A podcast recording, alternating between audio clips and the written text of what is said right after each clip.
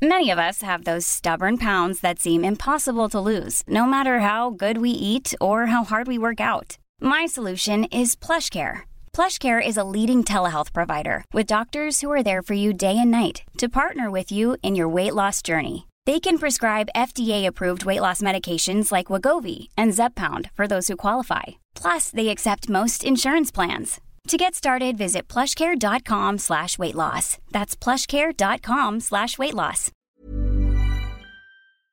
The We're Going Family Style deal. Because I want a bite of your Big Mac. And I need some of your quarter pound. I'll try your filet of fish. There's a deal for every friend group at McDonald's. Order any two classics for just six bucks. Price of participation may vary. Single item at regular price cannot be combined with any other offer. ¿Cuál es la receta mágica de Vox para abaratar la factura eléctrica de los españoles? Energía española ya. Pero ¿es esta receta eficaz para abaratar la factura eléctrica que pagan los ciudadanos? Veámoslo. A los políticos les encanta plantear soluciones sencillas, facilonas, para problemas complejos, con el objetivo de embaucar a los ciudadanos, conseguir su apoyo y así acceder o perpetuarse en el poder. Y Vox, desde luego, no es una excepción a esta regla. Si no, veamos cuál ha sido el último vídeo que ha subido en redes sociales la formación de Santiago Abascal con sus propuestas para abaratar el precio de la electricidad en España. Hoy el precio de la luz alcanza un nuevo récord histórico, el octavo de este verano. Este martes el precio de la luz pulveriza un nuevo es casi récord. cuatro veces más que hace un año y se cree que va a seguir en Es el aumento. mes en el que vamos a pagar la factura más El gobierno cara. reconoce que este año la electricidad subirá un 25%. Empieza a dar mucho miedo ya la factura de la luz. el mes con la factura de la luz más cara de la historia.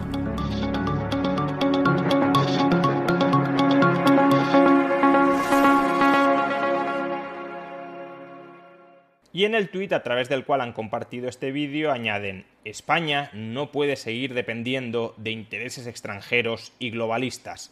Energía española ya.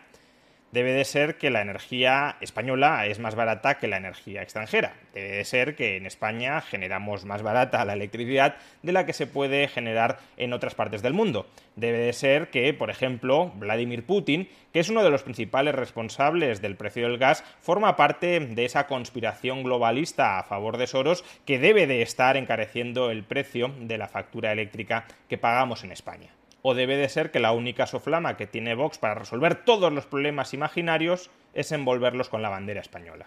Vox lleva proponiendo durante muchos meses la soberanía energética de España, es decir, que la energía que consumimos en España la podamos obtener dentro de España sin depender de que nos la suministren desde fuera. Sin embargo, este objetivo es una entelequia absoluta. De entrada, Vox está confundiendo soberanía energética con soberanía eléctrica la electricidad es solo una parte, y no la principal, de toda la energía que terminamos consumiendo los españoles. La economía española consume energía no eléctrica para actividades tan variadas como el transporte, la calefacción o la industria. Como podemos observar en este gráfico, en el año 2018 solo el 23,6% de toda la energía final consumida dentro de la economía española fue energía eléctrica. El 51% provino de productos petrolíferos, el 16,4% del gas, del gas no utilizado para generar electricidad. Si además contabilizáramos el gas que se utiliza para generar electricidad sería todavía mayor, el 7,2% de renovables, de nuevo, renovables no incluidas en la generación de electricidad, y el 1,8% del carbón, nuevamente tampoco incluyendo el carbón utilizado para generar electricidad. ¿Esto qué significa? Pues imaginemos que Vox, por alguna vía, consigue que toda la generación eléctrica de España sea a través de producto nacional, que no tengamos que importar, por ejemplo, gas para quemarlo y producir electricidad. ¿Ya puedes cantar victoria y decir soy soberano energéticamente? No, serás soberano eléctricamente. No dependerás de la importación del gas para quemarlo y generar electricidad, pero seguirás dependiendo en casi un 75% de la importación de petróleo y de la importación de gas para transporte, para calefacción y para la industria. ¿Qué tipo de soberanía frente a intereses extranjeros tienes por el hecho de que no necesites importar gas para generar electricidad si sigues dependiendo masivamente de la importación de combustibles fósiles para todas las otras actividades nucleares de nuestra economía? Pues ninguna. Dicho de otra manera, para conseguir soberanía energética tendríamos que promover una electrificación muy potente, muy importante de nuestra economía, de tal manera que, por ejemplo, el transporte o la calefacción se desarrollen a través de energía eléctrica. ¿Está entonces proponiendo Vox, por ejemplo, acelerar la implantación del coche eléctrico en España? porque si los coches siguen siendo masivamente de motor de combustión, tendremos que seguir importando combustibles fósiles. Y si importamos combustibles fósiles no somos soberanos energéticamente. ¿Y esto de la promoción estatal del coche eléctrico no formaba parte de la Agenda Globalista 2030? Entonces, si para ser soberanos energéticamente hay que promover la implantación del coche eléctrico y la implantación de ese coche eléctrico forma parte de la agenda globalista, ¿es Vox el caballo de Troya dentro de la agenda globalista que proponiendo la soberanía energética está en realidad proponiendo los objetivos últimos de la Agenda 2030? Esto del globalismo y del soberanismo es un lío bastante grande, la verdad. Pero bueno, supongamos que Vox no aspira a la soberanía energética, que ya digo es una entelequia porque a corto plazo es imposible reemplazar en todos sus usos a los combustibles fósiles, casi el 75% de toda la energía que consume la economía española y casi cualquier otra economía del planeta depende de los combustibles fósiles, imaginemos que Vox no está pidiendo realmente la soberanía energética y por tanto no está pidiendo ser independientes de las potencias extranjeras y globalistas que nos suministran esos combustibles fósiles, sino que se contenta con un objetivo más humilde, ser soberanos eléctricamente, es decir, que podamos generar electricidad a partir de las fuentes de energía disponibles dentro de España. Para ello solo hay dos alternativas, o seguir promoviendo las energías renovables o promover la energía nuclear. Promover las energías renovables tiene un problema de cara a no volvernos dependientes del resto del mundo. Y es que, como ya explicamos en un vídeo anterior en el que dábamos réplica a una descripción bastante mejorable del mercado eléctrico español por parte del diputado Gabriel Rufián, como a día de hoy la generación renovable es una generación intermitente, como a día de hoy la generación renovable es una generación intermitente, necesitas de centrales que complementen a un sistema eléctrico fundamentalmente renovable, necesitas de centrales de tipo convencional que sean capaces de activarse y desactivarse muy rápidamente cuando las renovables no están produciendo. Y esas centrales que se activan y desactivan muy rápido y que son un complemento ideal para las renovables son las centrales de ciclo combinado que queman fundamentalmente gas y por tanto, si promueves las renovables, también promueves en gran medida la dependencia del gas. Y el gas lo importamos desde fuera, por tanto, tampoco seríamos soberanos eléctricamente.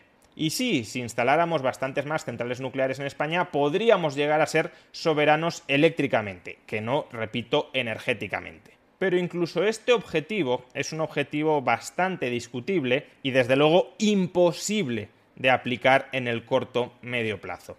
En primer lugar, la construcción de una central nuclear de tercera generación tarda alrededor de 10 años, siendo optimistas. Por tanto, no es una solución aplicable para los problemas de la electricidad hoy. Segundo, el coste de una central nuclear de tercera generación ronda los 10.000-15.000 millones de euros. España, para ser soberana eléctricamente, necesitaría entre 3 y 4 centrales nucleares de tercera generación con eso conseguiríamos reemplazar la generación eléctrica a través del gas. Es decir, tendríamos un mix renovable nuclear que sí nos convertiría en soberanos eléctricamente. Pero claro, para construir entre 3 y 4 centrales nucleares de tercera generación a lo largo de los próximos 10 años, tendríamos que invertir entre 50.000 y 60.000 millones de euros, alrededor del 5% del PIB.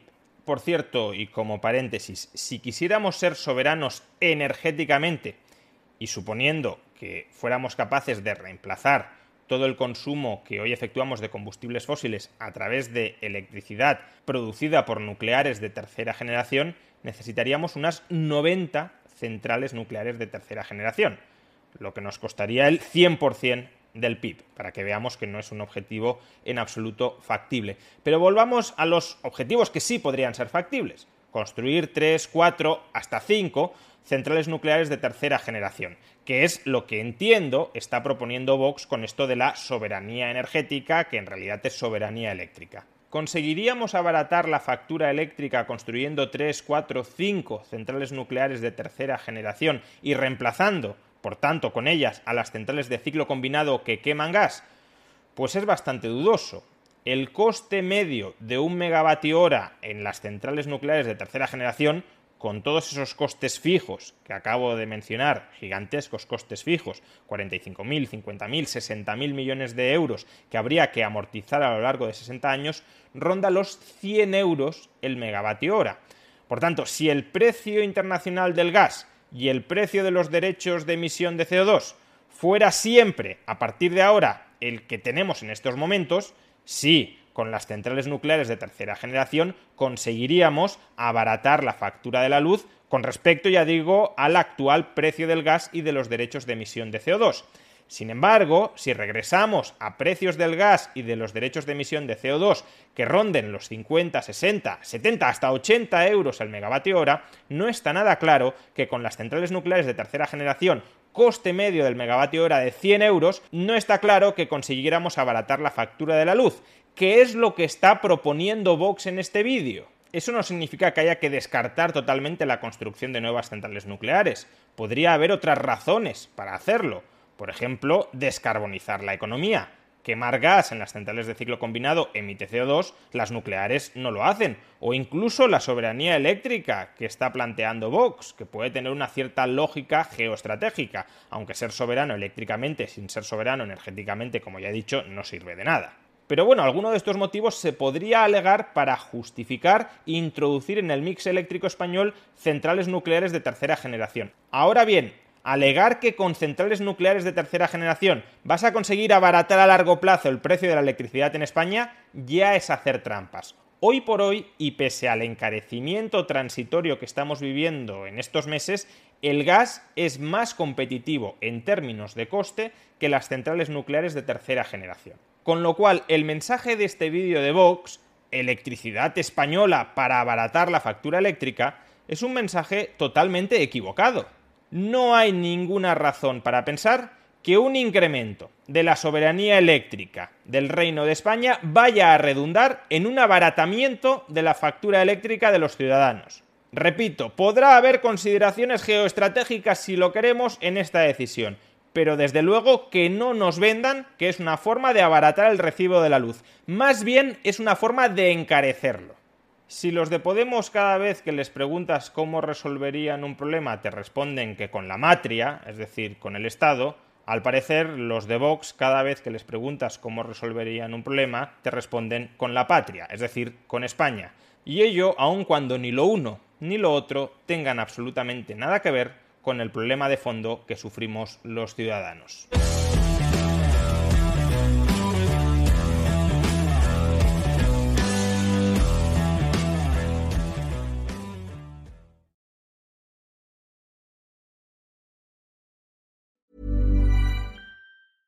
Planning for your next trip? Elevate your travel style with Quince. Quince has all the jet setting essentials you'll want for your next getaway, like European linen premium luggage options, buttery soft Italian leather bags, and so much more. And is all priced at 50 to 80% less than similar brands. Plus, Quince only works with factories that use safe and ethical manufacturing practices. Pack your bags with high-quality essentials you'll be wearing for vacations to come with Quince. Go to quince.com slash pack for free shipping and 365-day returns.